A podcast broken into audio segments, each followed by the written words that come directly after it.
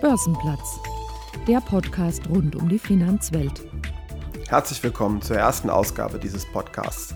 Ich bin Sven Schumann und ich spreche heute mit Hubertus Fied von Frankfurt Main Finance unter anderem über die Rolle der Banken in der derzeitigen Wirtschaftskrise, den Brexit und die Zukunft des Finanzplatzes Frankfurt.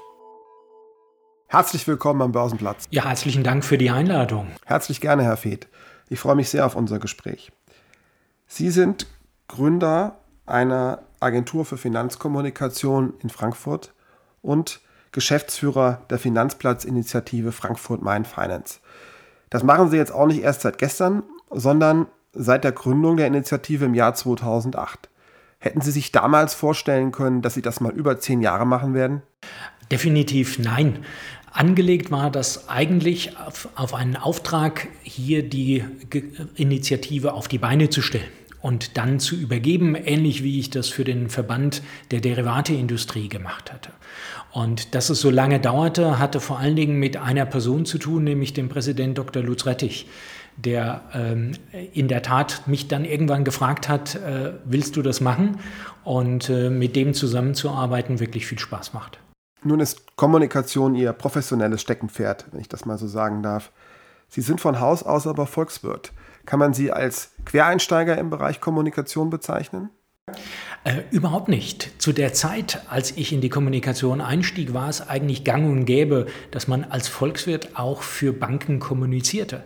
Ähm, ich selbst war für die Deutsche Bank in Asien nicht nur der Chefvolkswirt, sondern auch der oberste Kommunikator in dem gesamten asiatischen Netzwerk. Das war zu der Zeit nichts Außergewöhnliches.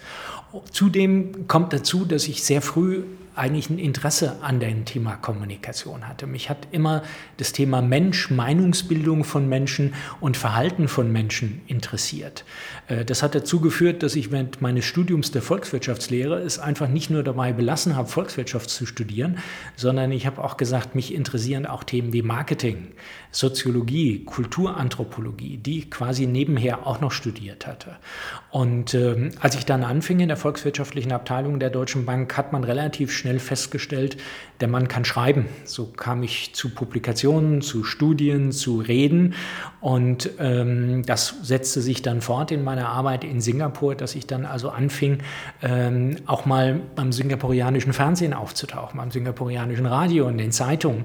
Ähm, und äh, da entdeckte ich eigentlich den Spaß an der Kommunikation, ähm, wobei mir der Spaß an der Volkswirtschaft dabei nie verloren gegangen ist. Kommen wir mal zu einem sehr aktuellen Thema. Die derzeitige Wirtschaftskrise, die durch das Coronavirus ausgelöst wurde, ist ja anders als die Finanzkrise 2008 eine Krise der Realwirtschaft. Welche Rolle spielen denn die Banken am Finanzplatz derzeit? Das Gute ist in der Tat, diesmal sind wir nicht Teil des Problems ähm, oder gar die Verursacher wie bei der Finanzkrise, sondern diesmal sind wir ganz klipp und klar Teil der Lösung. Ähm, man kommt nicht umhin, wirklich zu sagen, dass die Schnelligkeit, die Entschlossenheit und auch die Klugheit der Reaktion auf Ebene des Bundesfinanzministeriums äh, wirklich allen Lobeswert ist. Das ist sensationell, wie schnell und wie gut man da gearbeitet hat. Man muss aber wissen, dass das beste Regierungsprogramm die Banken braucht erstmal die KfW und dann über die KfW die anderen Banken, die tatsächlich diese Programme in die Realwirtschaft tragen. Und da war es sehr, sehr klug, äh, das so anzulegen, dass man unterschiedliche zum Beispiel Kreditmöglichkeiten hat, die 80, 90 oder gar 100 Prozent Staatsgarantie haben und in das dann auch variiert hat ähm, mit den entsprechenden Verzinsungen. Also je höher die Staatsgarantie, umso höher die Verzinsung, die man bezahlen musste. Und dieses Programm hat die Finanzwirtschaft sehr schnell, sehr effizient in die Realwirtschaft getragen. Ganz ehrlich, angesichts dessen, was da draußen an Krise war und ist, ist in Deutschland verdammt wenig angekommen. Also das wurde richtig, richtig gut abgepuffert. Und es freut mich, dass die Banken dabei eine wirklich gute Rolle gespielt haben. Die Corona-Krise hat ein anderes Thema völlig aus der öffentlichen Wahrnehmung verdrängt. Ich denke da an den Brexit, der ja auch erhebliche Auswirkungen auf den Finanzplatz Frankfurt haben wird. Wenn ich zurückdenke an das Jahr 2016, als in Großbritannien die Entscheidung getroffen wurde, aus der Europäischen Union auszutreten, waren Sie ja an Tag 1 äh, einer derjenigen, die die Chancen für den Finanzplatz Frankfurt offen angesprochen haben. Sie wirkten damals sehr vorbereitet oder war das eher Zufall? Nein, es war kein Zufall. Bereits im Februar 2016 kam der Geschäftsführer der Wirtschaftsförderung, Oliver Schwebel, auf mich zu und sagte, Mensch, Hubertus, das ist doch eine Chance. Lass uns doch mal überlegen, was wir daraus machen. Ähm, wir haben uns das gemeinsam angeguckt, dann andere Akteure am Platz nach und nach überzeugt. Äh, das war erstaunlich schwierig äh, an manchen Stellen, aber es ist uns gelungen um uns dann tatsächlich vorzubereiten. Die Basishypothese war, selbst wenn das Referendum dazu führen wird, dass die Briten bleiben, ist eigentlich die Zeit bis zu diesem Referendum eine gute, um die Geschichte des Finanzplatzes zu erklären. Ähm, und ganz offen, die wenigsten von uns haben damit gerechnet, dass es zum Brexit kam. Der einzige, den ich in Frankfurt kenne, der fest damit gerechnet hat, ist übrigens unser Präsident Lutz Rettich gewesen. Der hat sehr, sehr früh gesagt, pass auf, die Briten werden für den Brexit stimmen. Und er sagte dazu auch noch, und dann kann ich in meiner Rolle als Chairman von Morgan Stanley nicht sprechen, dann musst du sprechen. Von daher war klar, wenn es passieren würde, würde ich sprechen müssen.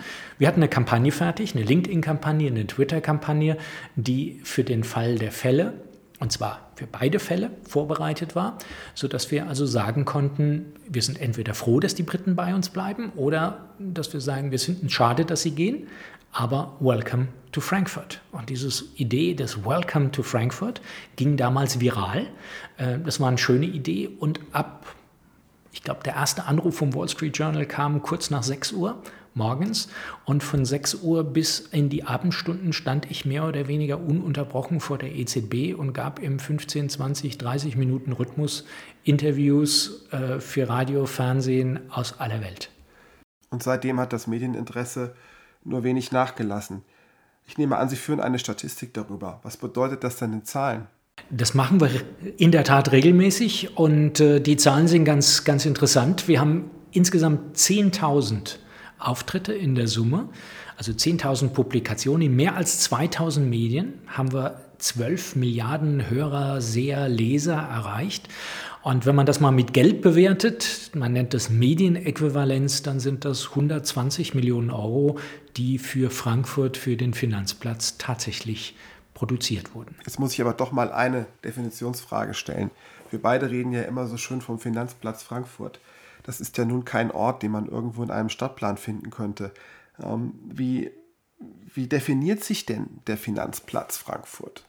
Das ist eine ziemlich gute Frage, die ich mir logischerweise am Anfang dieser Arbeit auch selbst gestellt habe. Ähm, das ist gar nicht so banal zu beantworten. Äh, um es kurz zu machen, ein Finanzplatz ist eine Ansammlung von Kompetenzen, von Fähigkeiten. Dazu gehört an allererster Stelle eine Börse, also Infrastruktur. Dazu gehören aber auch Banken, insbesondere international agierende Banken. Dazu gehören Berater, Wirtschaftsprüfer, IT-Unternehmen, aber auch Kommunikationsdienstleister wie unser eins.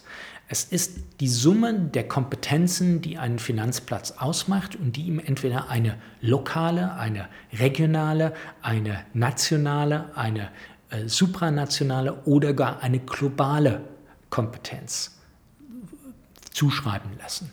Und Frankfurt ist, und das finde ich eigentlich eine ganz schöne Beschreibung dieses Platzes, das kleinste globale Finanzzentrum.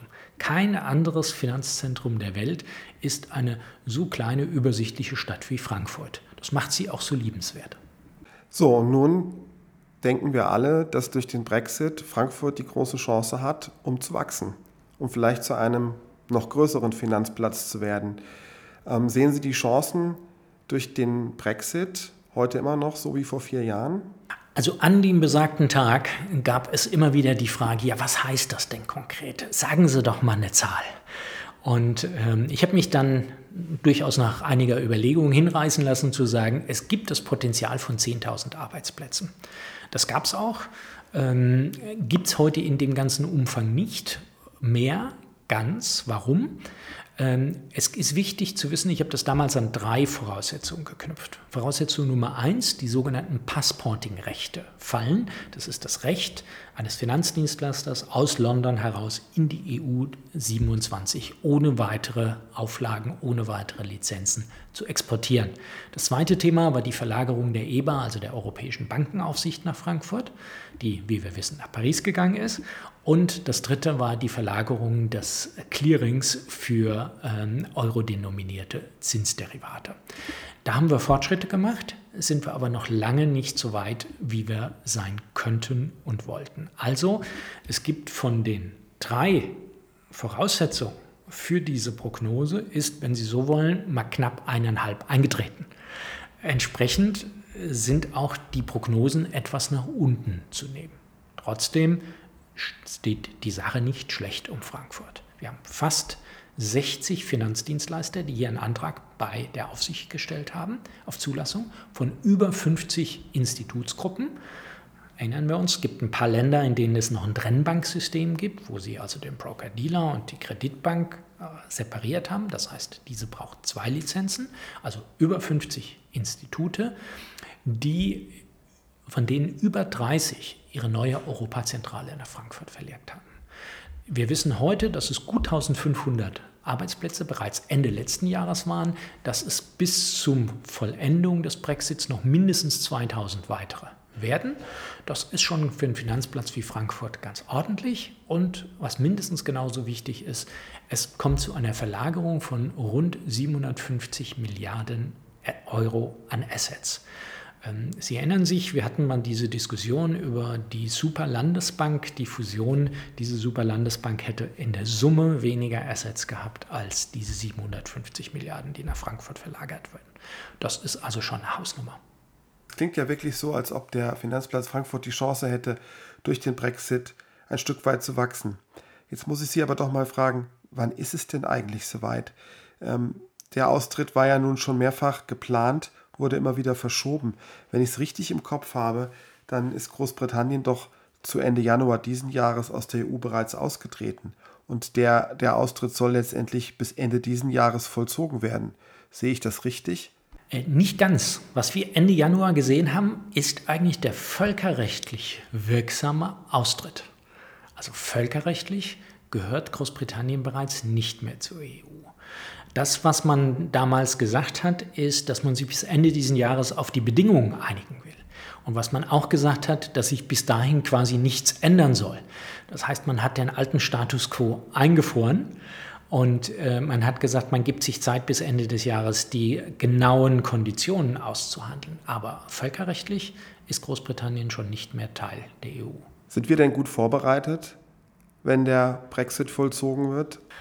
Sagen wir mal so, ähm, ich wäre nicht ich, wenn ich nicht ähm, äh, noch die Dinge mir besser vorstellen könnte. Also mein Lieblingsspruch war von Henry Kissinger, The biggest room in the world is a room for improvement. Also ja, natürlich könnten wir in einer ganzen Reihe von Dingen besser vorbereitet sein. Aber sind wir mal ganz ehrlich, den Umständen entsprechend ist es ganz ordentlich. Wir haben eine äh, gute Brexit-Stabsinfrastruktur auf hessischem Niveau aufgebaut. Die Zusammenarbeit mit dem Bundesfinanzministerium, mit der Bundesbank, mit der BaFin läuft sehr, sehr ordentlich. Übrigens die Aufsicht in Deutschland, die gerade im Moment auch mal wieder viel gescholten ist, hat in dem Zusammenhang einen super Job gemacht. Also man kann das gar nicht oft genug lobend hervorheben. Ähm, das war extrem wichtig. Aber ähm, es ist für meinen Geschmack verbringen wir noch ein bisschen zu viel Zeit mit Informationsaustausch und zu wenig Zeit mit äh, konkreten Handlungsplanungen. Äh, das ist mir nicht koordiniert genug. Also ich wäre da jemand, der sagen würde, ähm, wenn man das mal ein bisschen martialisch sagen darf, einen richtigen Schlachtplan zu haben. Und äh, den haben wir zumindest für Frankfurt Main Finance im Kopf. Ähm, den würde ich mir aber auf breiterer Basis wünschen. Was heißt das konkret? Das heißt zu sagen, wie kann man jetzt sicherstellen, dass möglichst viele dieser Assets wirklich dauerhaft in Frankfurt bleiben. Im Moment sind wir als der Gewinner des Brexits auch der Gejagte. Das heißt, im Augenblick überlegen sich Paris, überlegen sich Amsterdam, wie kann man von dem Kuchen ein bisschen was abhaben. Und die sind sehr erfinderisch. Steuererleichterung, ähm, regulatorische Erleichterung. Also da kann man nicht sagen, dass die anderen schlafen. Und äh, da würde mir eine etwas stärkere konzertierte Handlungsweise, wo tatsächlich drohen Risiken, welche äh, Risiken sind das konkret, wie können wir die verhindern, das würde ich mir da stärker wünschen und das nicht nur im stillen Kämmerlein, sondern in der konzertierten Aktion zu machen. Wettbewerb belebt bekanntlich das Geschäft. Im Moment sehe ich ähm, einen großen Wettbewerb zwischen den äh, Brexit-Folgen und den Folgen der derzeitigen Pandemie. Ähm, wir haben im Zuge des Brexits immer davon gesprochen, dass in Frankfurt deutlich mehr Büroflächen gebraucht werden.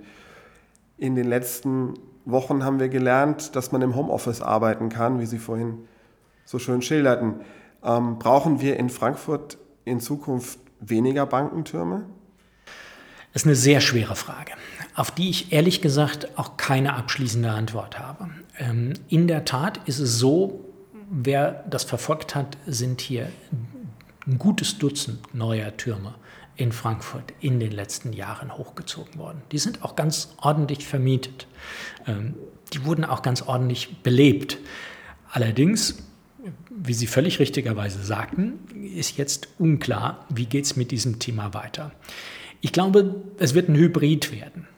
Wir werden sehr viel mehr im Homeoffice, wir werden sehr viel mehr virtuell arbeiten, ähm, aber das Büro wird nicht verschwinden. Ein CEO einer namhaften Bank hat das mal genannt, was wir tun im Moment, wir verbrauchen soziales Kapital.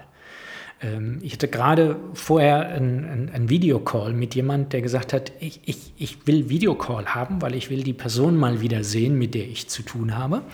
Ähm, und äh, ich hatte das Gefühl, dass sie sich ehrlich freut, mich mal wieder zu sehen. Und umgekehrt ging es mir natürlich genauso. Das heißt, dieses Vertrauen, das wir aufgebaut haben, äh, das lebt jetzt weiter in dieser virtuellen Welt. Wir müssen allerdings noch lernen, ob es überhaupt geht, in der virtuellen Welt Vertrauen aufzubauen. Ich glaube ja, aber anders, als wir das in der Vergangenheit gemacht haben. Und ob es nicht eben auch diese hybride Form des Zusammentreffens braucht, damit das soziale Kapital eben auch dauerhaft hält. Und das ist schon wichtig, weil nichts ist zentraler am Finanzplatz als Vertrauen. Lassen Sie uns zum Schluss noch einen Blick in die Glaskugel werfen. Wo steht der Finanzplatz Frankfurt in drei Jahren? Ich glaube, dass er sehr ordentlich dasteht. Ähm, und äh, da hat Brexit eine, eine, wichtige Rolle gespielt. Da hat aber auch eine Rolle gespielt, dass äh, in der Tat mittlerweile erkannt worden ist, dass die Fehler aus der Finanzkrise 2008 aufgearbeitet wurden und dass jetzt der Finanzsektor eine sehr, sehr positive Rolle gespielt hat. Was ich auch glaube, ist, dass langsam, aber sicher, aber das wirklich langsam, das Image des fin der, der Finanzindustrie, des Finanzplatzes wieder besser wird. Das war ein großes Anliegen von uns, über zwölf Jahre zu sagen, wir müssen raus aus den Türmen, wir müssen zu den Menschen, wir müssen uns erklären, wir müssen erklären, weshalb wir da sind, was wir Gutes tun für den Wohlstand, für die Altersvorsorge, für all diese zentralen Themen, die Menschen beschäftigen. Da dürfen wir nicht müde werden und uns ausruhen auf dem jetzt geleisteten mit Covid, sondern da müssen wir weiter drauf aufbauen. Ähm, denn es kommt eine junge Generation, eine neue Generation, die, und jetzt bin ich mal böse, ähm, es lieber zum Zahnarzt geht als zur Bank. Das ist also das Ergebnis einer Marktforschung. Ähm, für mich in meiner Jugend war also der Zahnarzt ungefähr die harteste Strafe. Ähm, und äh, das kann nicht gut ausgehen, wenn wir als Finanzdienstleister in einer jungen Generation ein so belastetes Image haben. Äh, da müssen wir noch weiter dranbleiben, da müssen wir eine Menge tun und wir dürfen auch nicht müde werden, uns als im Wettbewerb befindlich zu definieren. Die europäische Idee ist großartig, aber das heißt nicht, dass uns irgendwer in Europa etwas schenkt, ähm, geschweige denn einen Erfolg gönnt sondern jeder wird versuchen, möglichst viel dieses Erfolges für sich zu nehmen. Und da hoffe ich sehr, dass wir am Finanzplatz wieder auch eine bundesweite Initiative haben werden. Ich glaube, die braucht es. Ähm, wir haben zwar eine gute Zusammenarbeit zwischen den Finanzplätzen Düsseldorf, Hamburg, ähm, Stuttgart und München, jetzt mal beispielhaft, aber das kann nicht aufwiegen die Notwendigkeit einer zentralen nationalen Initiative. Also die werden wir dann hoffentlich wieder haben. Und ich glaube, die wird gut sein für den Finanzplatz. Und ähm, Sie können sicher sein, meine volle Unterstützung und wird diese Initiative auf jeden Fall haben. Herzlichen Dank für das Gespräch. Gerne. Börsenplatz, ein Podcast der Gruppe Deutsche Börse.